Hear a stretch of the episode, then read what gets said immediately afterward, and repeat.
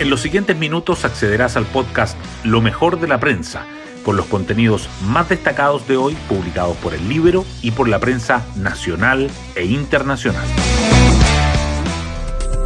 Buenos días, soy Magdalena Olea y hoy miércoles 22 de noviembre les contamos que el jefe de grandes contribuyentes, Cristian Soto, más otros cuatro funcionarios de la Dirección Regional Metropolitana Oriente, fueron suspendidos de sus labores en el Servicio de Impuestos Internos.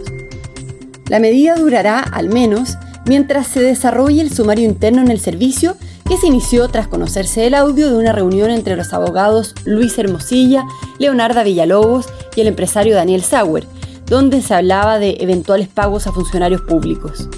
Esto en paralelo a las indagaciones que realiza el Ministerio Público. Y en la misma jornada de ayer, el presidente Boric se vio molesto y decidió hablar golpeado, pero no por una posible red de corrupción en el servicio público, sino por las críticas de la oposición al gobierno por la crisis de seguridad que se vive en nuestro país. Hoy destacamos de la prensa.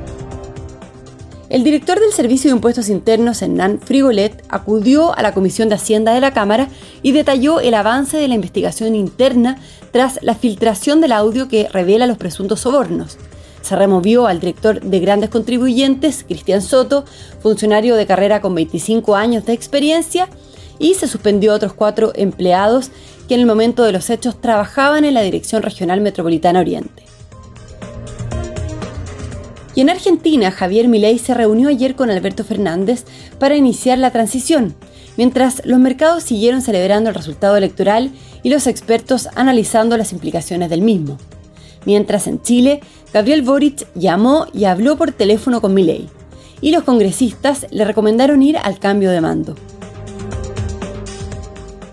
La arremetida del presidente agrava el cortocircuito entre Toa y la oposición por el tema de seguridad, durante la presentación del proyecto de Defensoría de las Víctimas, Boric respondió a las críticas opositoras por la agenda de seguridad diciendo que lo que ellos no fueron capaces de hacer nos están exigiendo que lo hagamos en dos meses.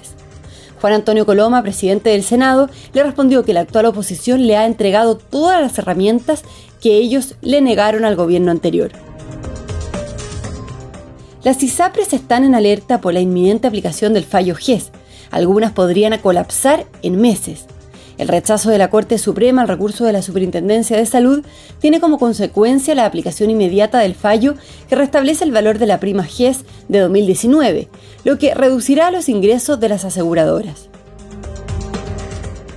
Tribunal ordena la detención del alcalde de Algarrobo en causa por fraude. La APDI se presentó ayer en el ayuntamiento para detener al edil José Luis Yáñez, de la UDI, que quedó en prisión preventiva en el marco de una investigación por la presunta malversación de 1.069 millones de pesos de las arcas municipales que fueron traspasados a cuatro cuentas particulares. Y la Fiscalía está en alerta. Procultura dejó su cuenta bancaria vacía.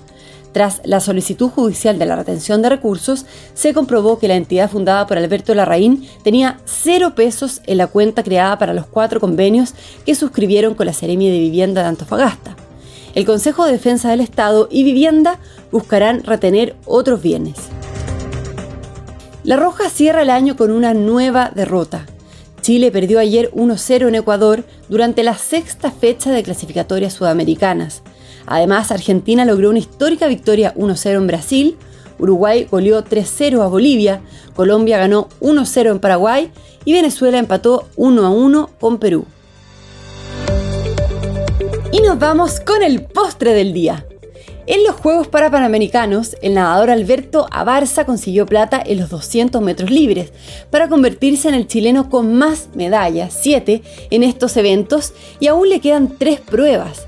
Además, los pesistas Camila Campos, Jorge Carinao y Juan Carlos Garrido ganaron la competencia de equipos y le otorgaron a Chile la undécima presea dorada en Santiago 2023, superando las 10 obtenidas en Lima en 2019.